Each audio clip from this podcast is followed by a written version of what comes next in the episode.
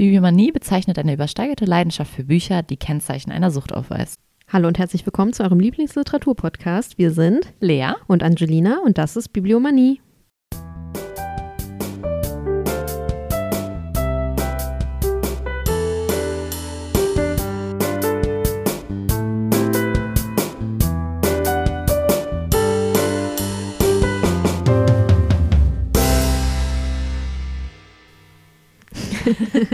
Jetzt tanzt du auch schon. Ja, klar.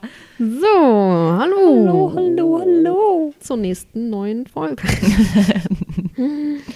so, bevor wir verraten, worum es geht, Quiz. It's Quiz Wir Time. brauchen irgendwie so ein It's Quiz Time, welcome to our Quiz Time. Das hört sich an wie It's Christmas Time. Wir sind bei G, ich hoffe, ich bin richtig, äh, wie Griechenland. So, wir reisen in die Jahre 500 bis 400 vor Christus und besuchen Athen. Jedes Jahr findet in der Stadt ein berühmter Theaterwettkampf statt und die führenden Theaterautoren reichen ihre Stücke ein. Es gibt drei wichtige Autoren zu dieser Zeit und jeder von ihnen entwickelt neue Formate des Dramas. Die drei großen Theaterdichter hatten im, im Griechenland der damaligen Zeit keine Nachfolger, die so berühmt wurden wie sie. Bis heute sind die klassischen griechischen Tragödien wie Medea, Antigone, die Orest Die O- Orestie? Orestie oder Orestie? Orestie. Orestie. Ja, Ja. die Orestie. Bekannt Ja. und werden im zeitgenössischen Theater in immer neuen Interpretationen aufgeführt. Frage 1. Mhm. Welche drei Dramatiker der unten genannten Dichter gehören zu denen, die zwischen 500 und 400 vor Christus das entwickelten, was wir heute noch unter Theater verstehen? Kleiner Hinweis: Die drei gerade genannten Tragödien Mhm. sind, Sind die, die- Tragödien okay. der drei Autoren. Okay. Also Aeschylos, Homer, Euripides, Sophokles, Aristoteles oder Platon. Nee, also Aristoteles und Platon sind ja Philosophen Correcto. und warte, ähm, Sophokles hat Antigone geschrieben Mhm.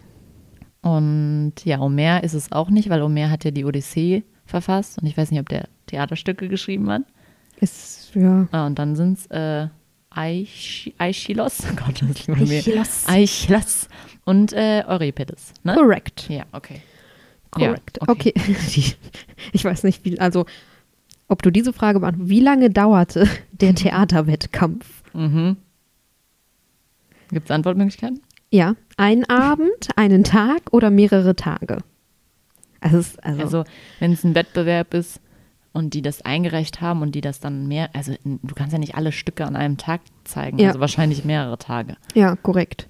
Ich weiß nicht, wie viele hier steht, echt nur, der Wettkampf dauerte Okay. mehrere Tage. Ja, gut.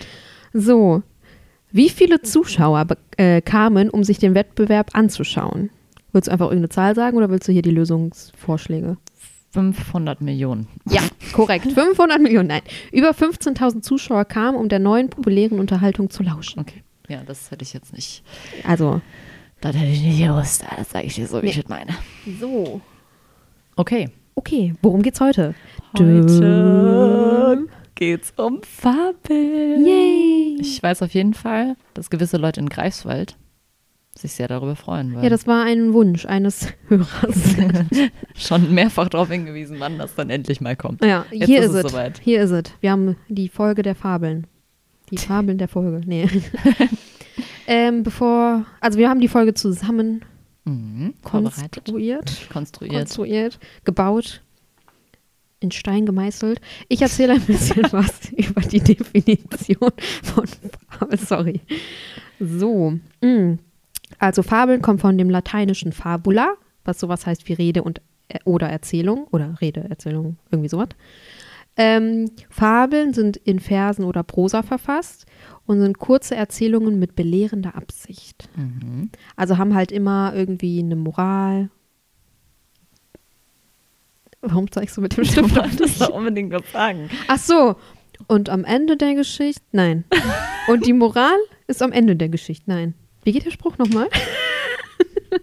und, Und die Moral von der Geschichte. ach, und die Moral von der Geschichte, ja. Sie eben extra noch vorher. Kann ich das dann sagen? ja, gut. Ja. Ähm, genau, es geht meistens um Pflanzen, Tiere, Dingliches oder fabelhafte Mischwesen, die menschliche Eigenschaften haben, also quasi wie Menschen handeln. Sowas wie der schlaue Fuchs oder der gierige Wolf. Hm. Da kommen wir auch noch später ein bisschen zu. Äh, ja, Moral habe ich erwähnt. Ähm,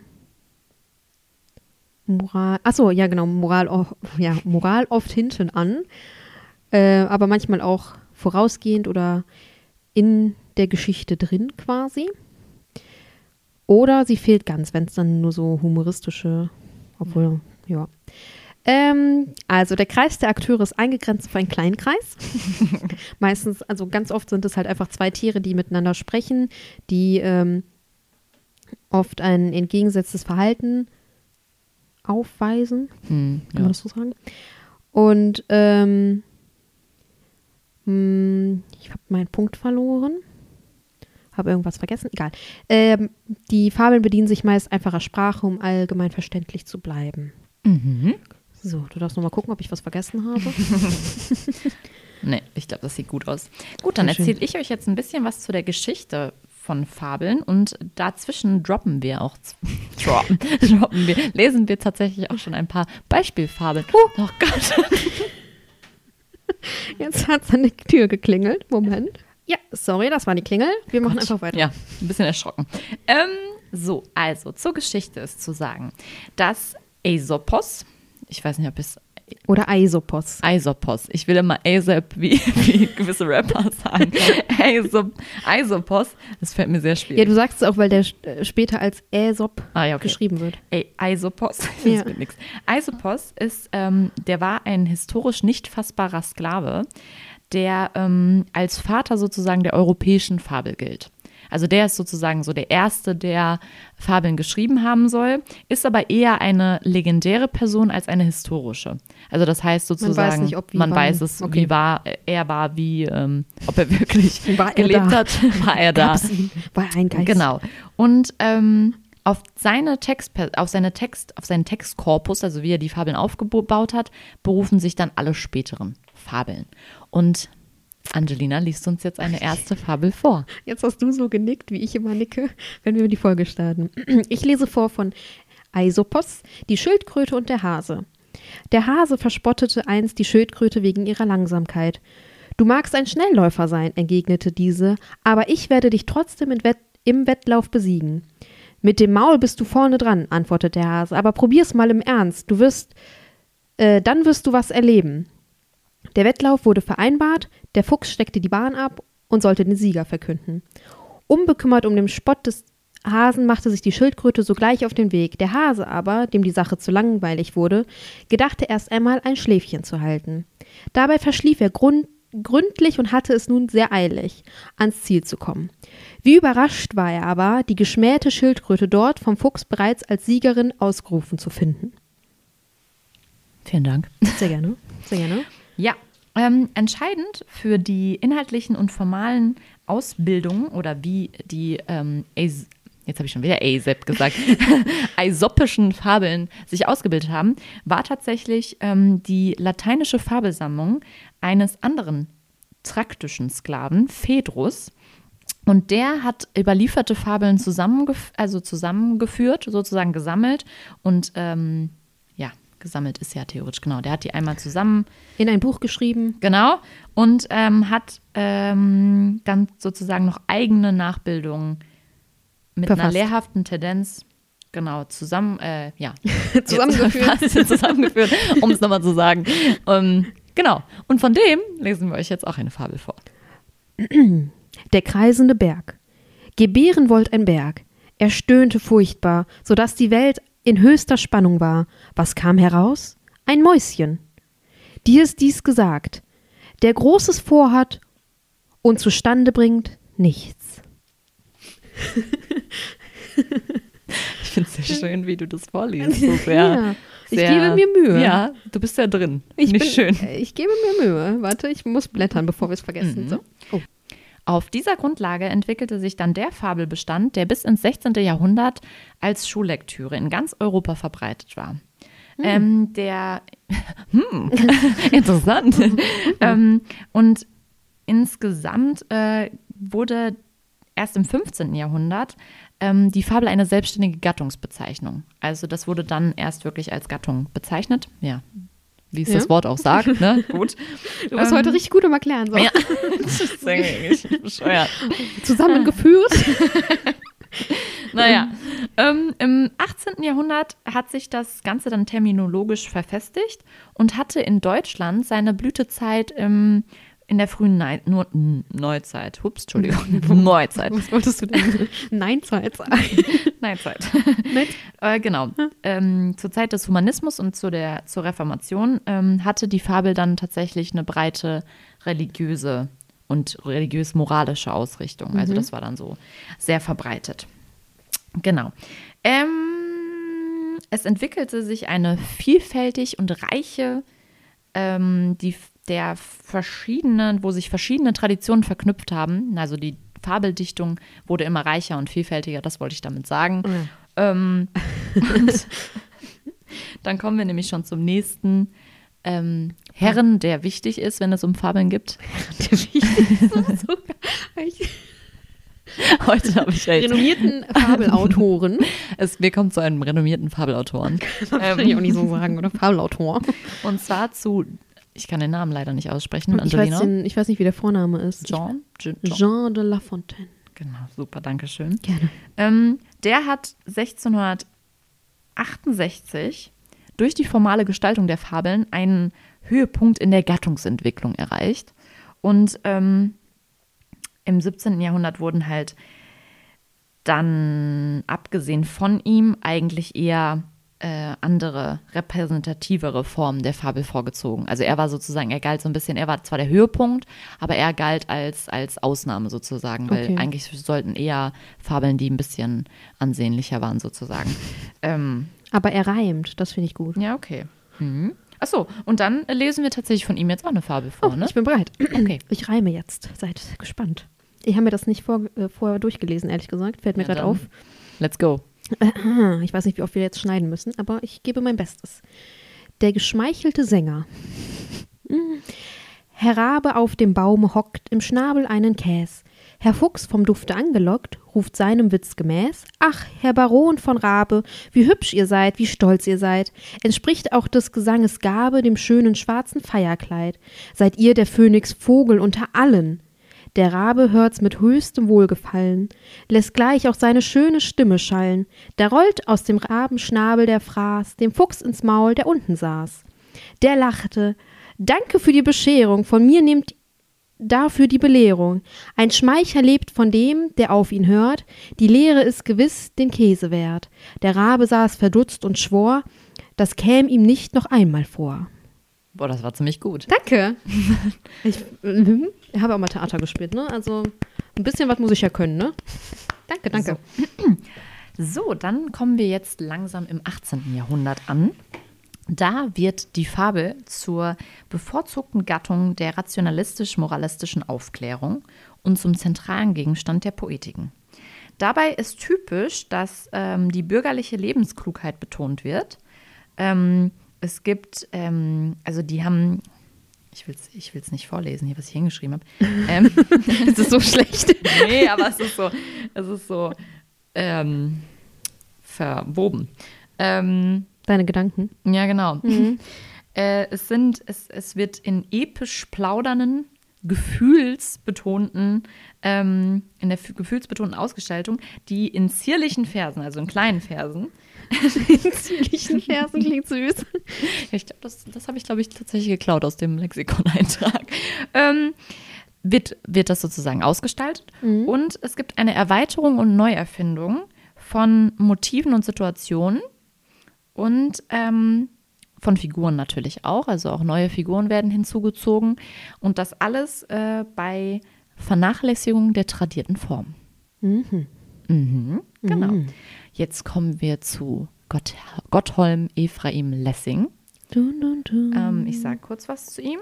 Oh, okay. Äh, 1759 fordert er neue epigrammatische, knappe, schmucklose Prosafabeln mit einer treffsicheren Zuspitzung ähm, und verfasst diese selbst. Die stehen dann sozusagen entgegen dieser ganzen Tradition, die vorher halt ähm, Aesopos, boah, jetzt habe ich es richtig gesagt, ne? Und ähm, La Fontaine. Dankeschön. Genau, also er entwickelt sozusagen was Neues. Und deswegen lesen wir da auch eine Fabel vor. Genau, der Hamster und die Ameise. Ich finde die Titel immer so geil, ganz ehrlich. Die Titel. ihr armseligen Ameisen, sagte ein Hamster, verlohnt es sich der Mühe, dass ihr den ganzen Sommer arbeitet, um ein wenig, um ein so weniges einzusammeln? Wenn ihr meinen Vorrat sehen solltet. Höre, antwortet eine Ameise, wenn er größer ist, als du ihn brauchst, so ist es schon recht, dass die Menschen dir nachgraben, deine Scheuren ausleeren und dich in dein räubrig, räubriges Geiz mit dem Leben bußen lassen. Das war nicht so gut vorgelesen. Ja, aber das war doch okay. Ja. Willst du nochmal? Der geizige Hamster. Nein, alles gut. Okay. Das müsst ihr jetzt mit leben, Leute.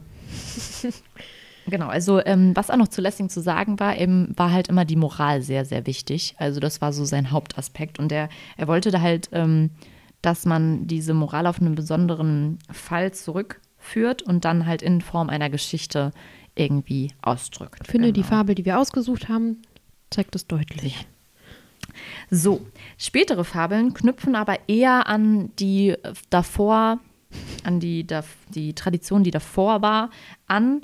Und ähm, die neigen dann zu Allegosi Alleg Entschuldigung, allegorisierenden Gleichsetzungen von Tieren und Menschen.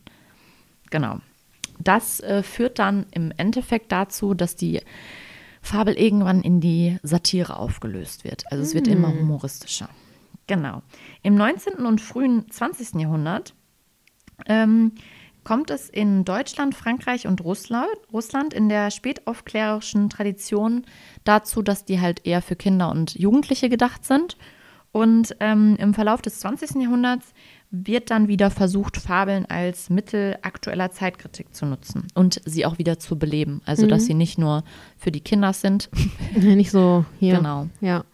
und ähm, dann kommen wir auch noch zu einer besonderen Form, weil man ähm, spricht zum Beispiel bei Kafka, der hat eine Fabel geschrieben, die wir gleich auch euch zum Besten geben werden, auch noch davon, dass er einen freieren Umgang mit der gesamten Fabelform halt, ähm, ja, er hat.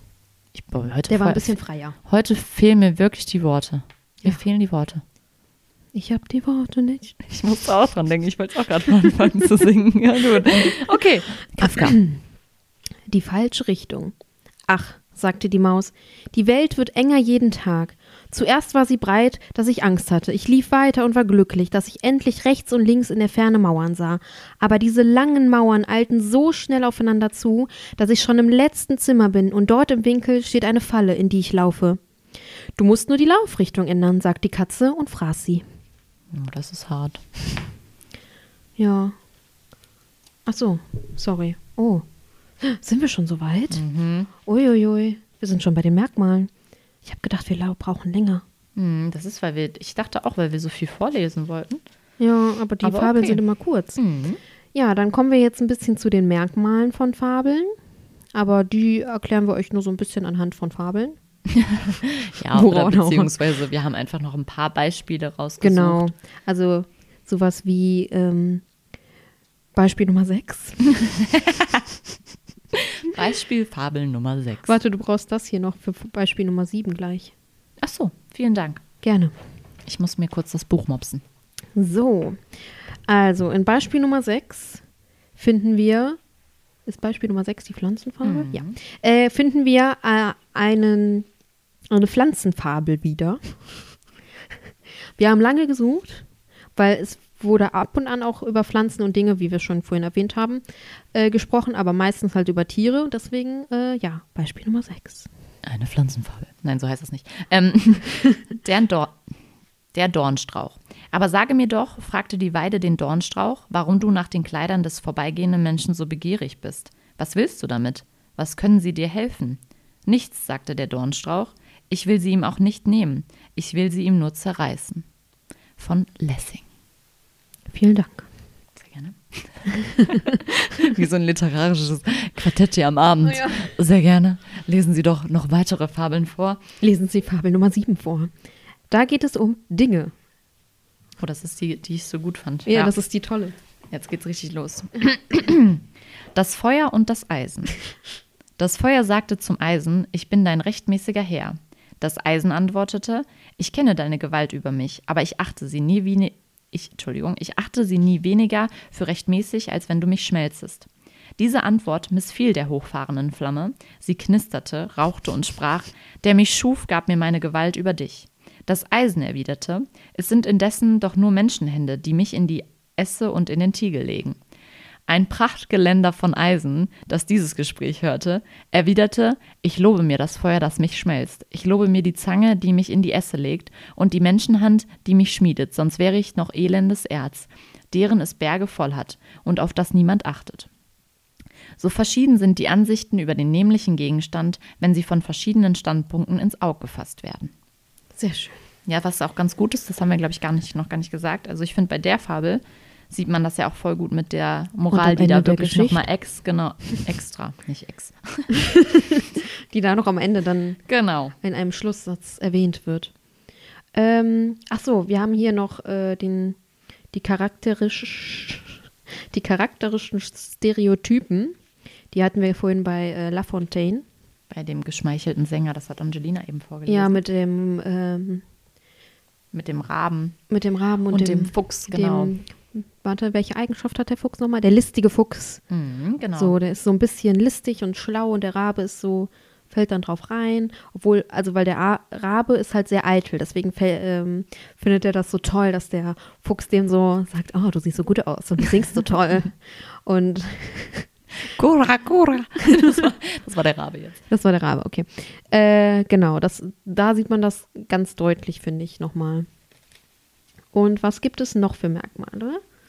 Ah, Fabel Nummer 9.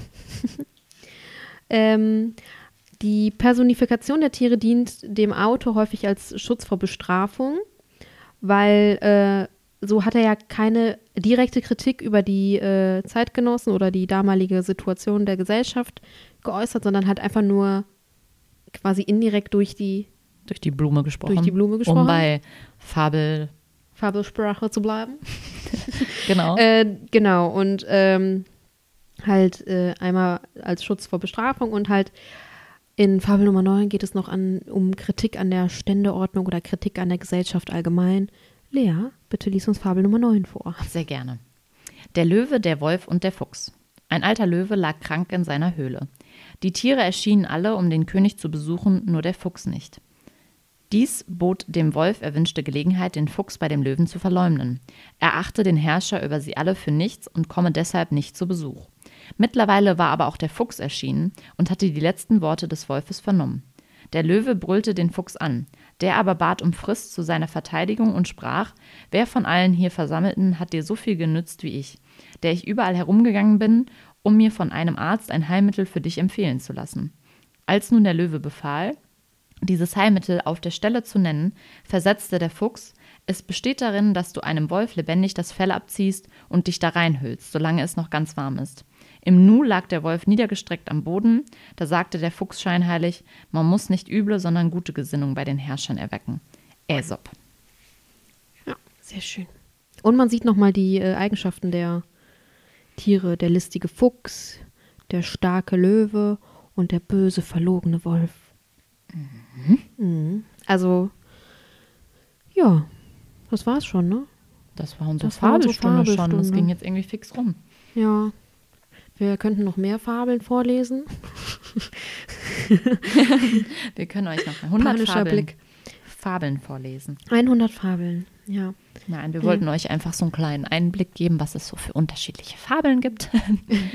was die so ausmachen und einfach mal so ein bisschen vorlesen. Ja. In die Welt der Fabeln eintauchen.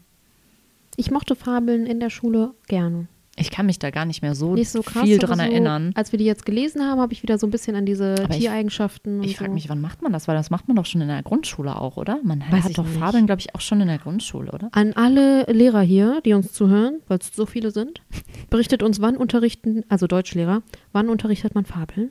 Ja, wirklich, ich weil ich kann mich da, oder? ja, vielleicht nochmal, aber ich kann mich echt nicht mehr dran erinnern, wann wir das hm. so richtig gemacht haben. Bestimmt muss man in der Grundschule selber eine Fabel schreiben oder so. Hm, das kann auch sein. Da war ich bestimmt schlecht drin. Also, Obwohl in der Grundschule, weiß ich in der nicht. Grundschule? Ja, da weißt du doch nicht so viel über Moral, oder? Mm, weiß ich nicht. Was soll das denn heißen, dass du ein unmoralisches Kind hast? Naja, das lassen wir mal so dahingestellt. Ne? Ja, Oh, wir haben gar kein Schlusszitat. ist mir auch gerade aufgefallen. Müssen wir gleich noch wohl eine Fabel vorlesen. Oh nein, schnell, suchen wir eine aus. Da ist noch was rot markiertes. Welche war das? Mm, Lampe und Spiegel, das ist eine Oh, gute. das, war, das ist ein gutes Schlusswort. Soll ich die vorlesen oder möchtest du die Nee, du vorlesen? darfst sie gerne vorlesen. ich äh, sage schon mal Tschüss. Hoffe, euch, euch hat unsere blub, blub, blub. Hoffe, euch hat unsere Fabelfolge gefallen. Und ja, bis zum nächsten Mal. Lampe und Spiegel. Sie faule, verbummelte Schlampe, sagte der Spiegel zur Lampe. Sie altes, schmieriges Scherbenstück, gab die Lampe dem Spiegel zurück. Der Spiegel in seiner Erbitterung bekam einen ganz gewaltigen Sprung. Der zornigen Lampe verging die Puste. Sie fauchte, rauchte, schwelte und ruste. Das Stubenmädchen ließ beide in Ruhe, und doch, ihr schob man die Schuld in die Schuhe. Joachim Ringelnatz.